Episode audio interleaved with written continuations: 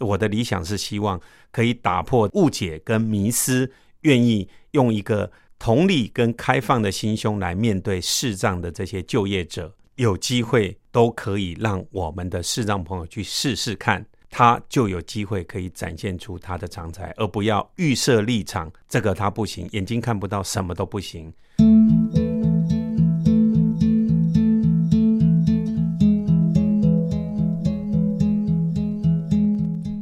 当你闭上眼睛，除了睡觉，你还能做什么事呢？静思冥想。那你猜，你闭上了眼睛，你可以去做一些你日常生活家务事，或者是照常进行你的工作吗？你是否曾经想象过，一位视障朋友，当他的视力非常的模糊，或者是，或者是他完全看不见，他能做什么呢？今天的节目将突破你的想象。我们再次邀请到爱芒基金会庇护事业处处长张杰，来跟大家分享他人生中第一本著作《不设限的履历：十五个职场生命故事》。Hello，张杰你好。各位听众朋友，大家好，我是张杰。张杰呢，他是中途失明者。本来是要读台大，被台大拒绝。最后呢，他是在辅大教育领导与发展研究所硕士。现在呢，是爱盲基金会庇护事业处的处长。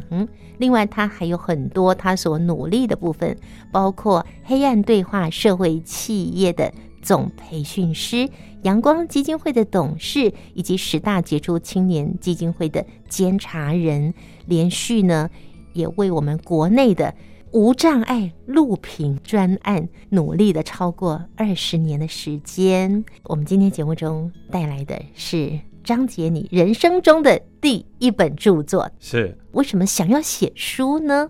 法国有一位叫小大，这一位先生他是全盲，做视障服务超过二十年以上。那他花了五年的时间呢，他写了一本书，他采访了一百位的视障者。那个小大他写的这个部分呢，这个名字就叫职场上的视障者，那就是介绍让人家知道里面包括有口译、有农农场主人、有很多公司、有很多很多很多的职业，你想不到，各行各业，各行各业就是视障者在做的，就对、嗯，就突破我们过去那种非常制式化的想法。我看到人家写一百个，我说哎，一百个可能不太好找，嗯，我就告诉说，那有没有可能我就写五十个？五十个。总容易吧？可是你只有十五个。啊？对，后来我列的名单大概列了四十几位。哦，列了四十几位。那列了四十几位之后，我们要有代表性，还有不同年龄，还有性别，嗯哼，先天跟后天是，以及以及不同的这个职种，所以这样筛选下来来讲的话，后来从这三四十位，有的雷同的我就不写了，嗯嗯，所以我就从中间挑出了大概有十五个。哇，比较具代表性的，他们的工作完全都不一样，完全不一样。这十五个完全不同的职业，对，完全不一样。那在挑选了出来来讲的话，我就说，嗯，这是我的标的。他说十五个还是太多了呢，哦，还太多。对，他说你能写十二个就不错了。嗯，我说不行不行不行，不能再少了。这个是我自己给自己设定的目标。嗯哼，又开始去采访。那在《听见阳光的心跳》节目中呢，张杰跟我们分享了三位男性朋友他们突破自己的视力障碍，努力追求自己的理想的故事。那在《忙里偷闲》节目中呢，我们就请张杰帮我们介绍一位女性视障朋友突破她的视力困境，勇敢追梦的故事喽。好，那我来讲一个啊、林真玲。好，这一篇呢，章节是这么写的：从无到有，追求卓越，校务资讯系统设计管理工程师林真玲，贞洁的贞，这个玲是立人旁，在一个命令的令。对，对，对，他还是台大国贸系的高材生耶，是是中途失明的。是、嗯、真玲呢，非常的特别哈，他原本是台大的会计系。那后来在大二的时候，发觉眼睛好像有一些问题，所以他就转到国贸系。到了毕业之后，其实他的眼睛几乎已经全盲了。那全盲了之后，他本来是在家里呢找一些学生来做做家教。刚开始其实学生不多，可是因为他教的啊、呃、数理还有英文呢，口碑很好，学生的成绩也大有进步。嗯、那对他而言，他是一个从台大国贸系毕业，并不是走教职的，要去走补习班这个部分，要去变成客服老师的话，他也花了一些心思，把这些参考书也了解了之后，也自己编写了这些教案。可是对珍妮来讲，他一直有一个梦想，他希望能回到职场上面跟一般人工作。那当然，他的父母亲知道他眼睛不方便，也觉得也是不很放心呐、就在家里就好了，反正家里不差，你就是多一个碗筷，意思说养得起他就对了啦。嗯嗯嗯。可是他他还是希望有机会，他就可以去试试看。后来因缘际会，他到了重建院去学习的那个盲用的电脑，就是就是一般的电脑。那那时候就是点字触摸显示器，才刚引进国内。点字触摸显示器，可不可以帮我们介绍一下？这是点字触摸显示器呢？所谓的点字，它是凸点的，它会把荧幕的这个讯息同步呢转移到触摸的显示的这个显示器上面，所以我就可以透过手指。摸到荧幕上面有 A B C D E，如果是出现那个字，它会涂出来。对对对，你就可以摸得到，会摸得到。嗯啊，因为当时这个机器是外国人发明的，嗯，所以根本中文不相容，要英文程度好的才可以用。是，所以当初引进台湾的那一台叫 Navigator，Navigator，它它一台刚引进台湾的时候，一台要二十五万。哇，您您那时候有用到吗？有那时候在基金会的时候，嗯，基金会六个盲人共用两台啊，因为太贵了，太贵了，两台就五十万呢。对啊，嗯，太贵啦啊。那因为我中途失明，我的点字摸的速度没有先天盲的快啊。嗯，可是他也很努力，他就是去学的这些电脑的相关的这课程，因为他也不是电脑科班的，而且还要学点字，哎，是这个就很不容易。嗯哼，那他学了学了之后。后来呢，他的课程结束之后，到华航跟长荣直接去 online test，嗯，就是直接上机就对了。嗯，他造了那个票务系统，那因为票务系统那个环境也不是很友善，那你要数字那个都不能打错呀。是，而且那个就是说，你要去判别到底是英文或者是阿拉伯数字，如果它的符号不一，你判断就错误了嘛。对，所以出来的结果很不理想，所以就没有被华航录取。嗯，可是后来他到了长隆的时候，有第一次的经验，也做了一些修改。哎，长隆对他的整个工作表现也很满意。嗯，哦，他觉得哎没问题，或许可以来试试看。可是后来他们内部讨论了之后，发觉她是女生，只身在外又有安全的问题，怕麻烦，就把她拒绝了。所以她要出去工作的机会就落空了嘛。哦，后来刚好有个机会到了。张师大的有声中心去制作有声图书，那他就去做一些有声书的制作啦，做一些行政管理这个部分。可是做了一年多，他还是心里还是有一股很想要再回到这个职场跟一般人的工作那个渴望。嗯，那刚好因缘际会，那时候是清大的教务长李嘉彤李教授，嗯，他们有成立的在清大有一个有声图书中心嘛。咨询中心里面的行政组里面，就是教大家如何去使用电脑，因为当时电脑不普及嘛，对，才刚开始而已嘛，所以大家对使用电脑还是有很多的问题啊。嗯，那他又是国贸系毕业，也不是电脑科班的，对，那他到那边的时候，他不仅要自己学会，而且要教人家去使用电脑，嗯，那难度已经很高了，对，而且他对的都是看得到的人。那你如何做教案？你要从这些这么多的课程，从磁碟应用、记忆体管理到 DOS 使用，很多到 Lotus 就是试算表，现在讲起来都非常古老的东西了啦。嗯，那包括软体的这些编辑，他不仅要去学会，而且要学会如何来教别人。嗯，这层次完全不一样哎，自己会用。到要如何教人家，嗯，哦，这个这个难度就真的非常非常之高了。嗯哼，后来他也就这样子一一的就这样子就也克服了，做中学嘛，慢慢的课程他开一门、开两门、开三门，有时候同时还开七八门课程。哇，嗯，那各位想想看哦，七八门课程就代表七八门的这个专业，对，他要花多少心思备课，嗯，写教案，让这些参与者才能吸收。嗯哼，所以在这样的过程，他就开始慢慢的对电脑这边就越来越有兴趣。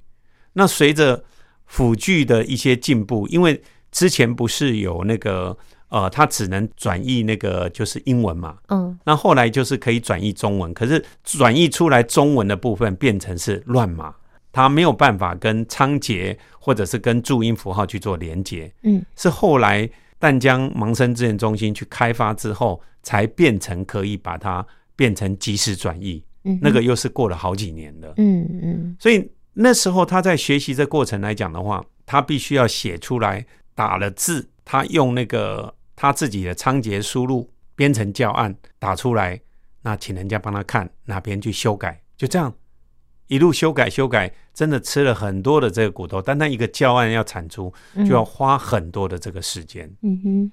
后来他越教就越有兴趣，为什么？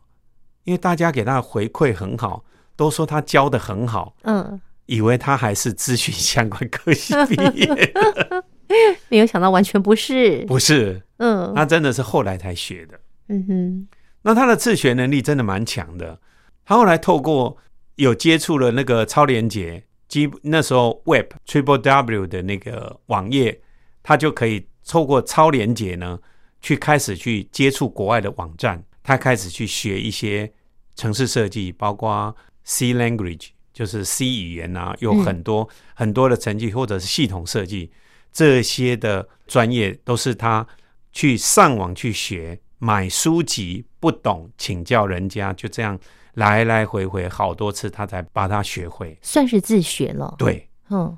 那有一天，他就跟他的主管说：“诶，那因为他们的整个的软体使用，他们那时候软体已经有好几千个，嗯，可是软体大家学生会借嘛，那借都是用人工登记管理，嗯，他说：那我来写一个管理系统。”然后主管说：“好啊，好啊，你要写就去写啊。”嗯，哦，那就写一写之后，哎，写出来是蛮阳春的，可是还蛮好用的，可以用就好啊。就这样误打误撞呢，结果他们刚好组织改组，他的那个教学组这个部分就整并了，啊，解编就并到了他本来是在电算中心，嗯，变成叫做另外一个就是以校务管理、校务资讯的这个部门为主。嗯哼，那。在这个部分来讲的话，对城市设计跟系统管理这个的量就非常的大，对他来讲又是另外一个挑战了。可是，一个城市如果你写不出来，你在那边打结的时候，怎么办？哦，真的是很痛苦。他有时候想一想，他说：“哎呀，干嘛受这种苦？回家给老公养算了。”啊，嗯。可是他也不是一个，他因为他是一非常一个很自律的人，嗯。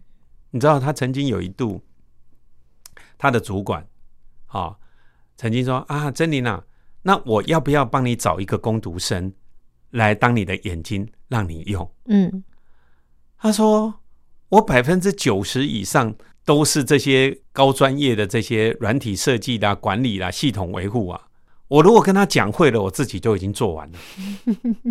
不必了，算了吧。嗯，所以后来他就专责在校务系统设计的时候。他设计到什么程度？他设计到从版面的配置，包括它的城市的可靠度，我们讲到 reliability 跟友善度，我们讲到 UI UX 哈，现在比较流行的就是那个使用者的这个界面。他说以明眼人的角度去考虑，而且里面的包括用色跟整个来讲的话，它整个的 layout 都写得非常的细腻。哇，连用色他都把它写进去。是，嗯。那当然，他会写出来之后，一个 prototype 会先去试 run 嘛。他们一些新来的同事根本不知道这是一个全盲的同事写出来的。嗯，哦，你看他这样子的一个过程来讲的话，现在清大就现在来讲的话，他是唯一哦，现在目前在校务资讯管理的唯一的工程师。大家听到工程师好像很简单，对不对？嗯，工程师三个字，他要从助理、助理工程师、副工程师。到正工程师，嗯嗯，要爬好多层，而且他们也是要打考绩的哦。这二十几年来，他竟然有超过三次以上得到的绩优、绩优的这个公务人员的这个表扬。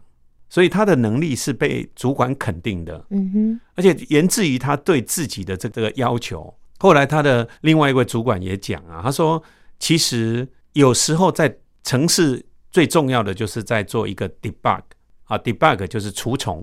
所谓的除虫，就是在城市设计上面去找出它的问题点。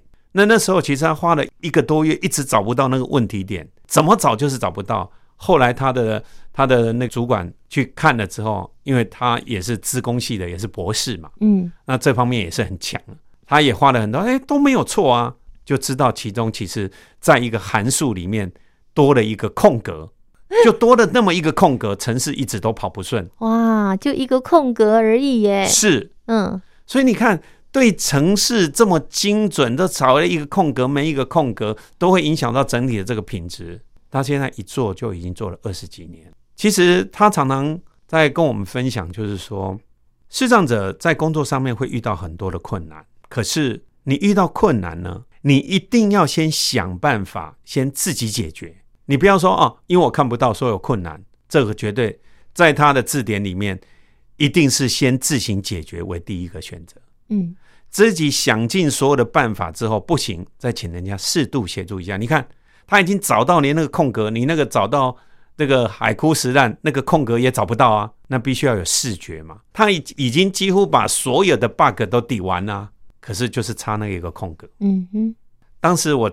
采访他在写这一段过程的时候，我就觉得说，哇，真的好厉害哦！真的。为什么要把这个故事跟大家分享？就是说，你看，视障者要把他工作做好，就要比一般明眼的人花出不晓多几倍，而且还要常常是因为视觉的阻碍，嗯，让他工作没有那么的顺利。他们都可以想办法去克服。那如果一般明眼人，看得到已经占了很大的优势，嗯，可是还是有很多人每天过的日子还浑浑噩噩的，遇到问题就抱怨，嗯，遇到问题就怪罪别人。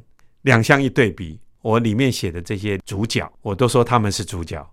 我写一写之后，就说，哦，真的是，我真的是开了眼界的，真的是很厉害。在这十五个故事当中，除了我们刚刚给大家介绍的之外呢，这里面也有精神科医师、智商心理师，还有电影配乐师、电台主持人、生命教育讲师、职业歌手，还有时尚餐厅的店长，这么多的故事，欢迎朋友们呢打开这本书，一个一个读他们的故事，来感受。他们曾经经历过的人生中黑暗的时期，他们如何从黑暗走向光明灿烂？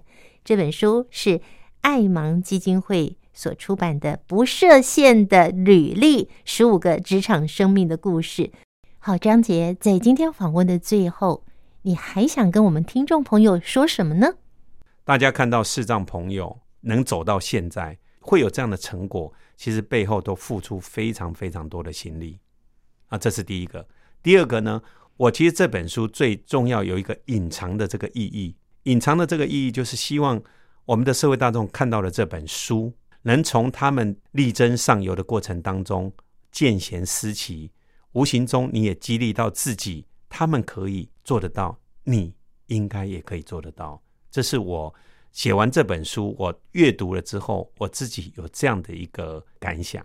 我曾经听你说过，其实这本书呈现出除了这些视障的朋友他们的努力、他们的学习，以及他们如何去实现他们对自己的追求的理想之外，很重要的是有这么多的职场老板相信他们，或者说给他们机会，对不对？对但是你也说，这没有达到你的理想境界。你的理想是什么？我会希望就是只要有机会，都可以让我们的视障朋友去试试看。除非他不胜任，你要先让他机会试试看，他就有机会可以展现出他的长才，而不要预设立场，这个他不行，眼睛看不到，什么都不行。我的理想是希望可以打破这个误解跟迷思。愿意用一个同理跟开放的心胸来面对视障的这些就业者，可以给我们更多的这个机会。是我们听到更多的大企业界或是各个公司行号的老板可以听到张杰今天我们分享的这么多的故事，还有您的心愿，您的心愿也是我们每一个人对自己能够被平等看待的心愿。今天谢谢张杰的分享喽，我们希望下次有机会可以邀请到你书中的主角人物。谢谢。亲爱的朋友，忙里偷闲，今天只分享了《不设限的履历》这本书里面的一个故事。在这个礼拜天晚上的九点十分，汉声电台听见阳光的心跳节目，还有其他的故事要跟你分享哦。下次再会了，拜拜。